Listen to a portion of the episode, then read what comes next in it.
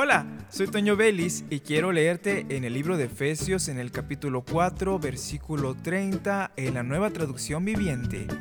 No entristezcan al Espíritu Santo de Dios con la forma en que viven.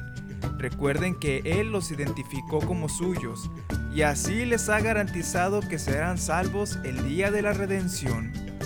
Nosotros en algún momento de nuestra vida reconocimos a Jesús como nuestro Salvador, como nuestro único Rey y declaramos públicamente que Él es Señor de nuestra vida.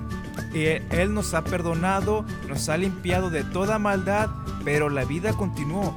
Llegaron más días, más meses, más años y reflexiona cómo los has vivido. El Espíritu Santo es una persona amable que está al lado de nosotros.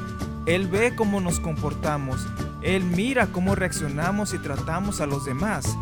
Él se alegra cuando vivimos de manera justa, pero se entristece cuando estamos en pecado, ya sea desde una pequeña mentira hasta una falta grave como robar.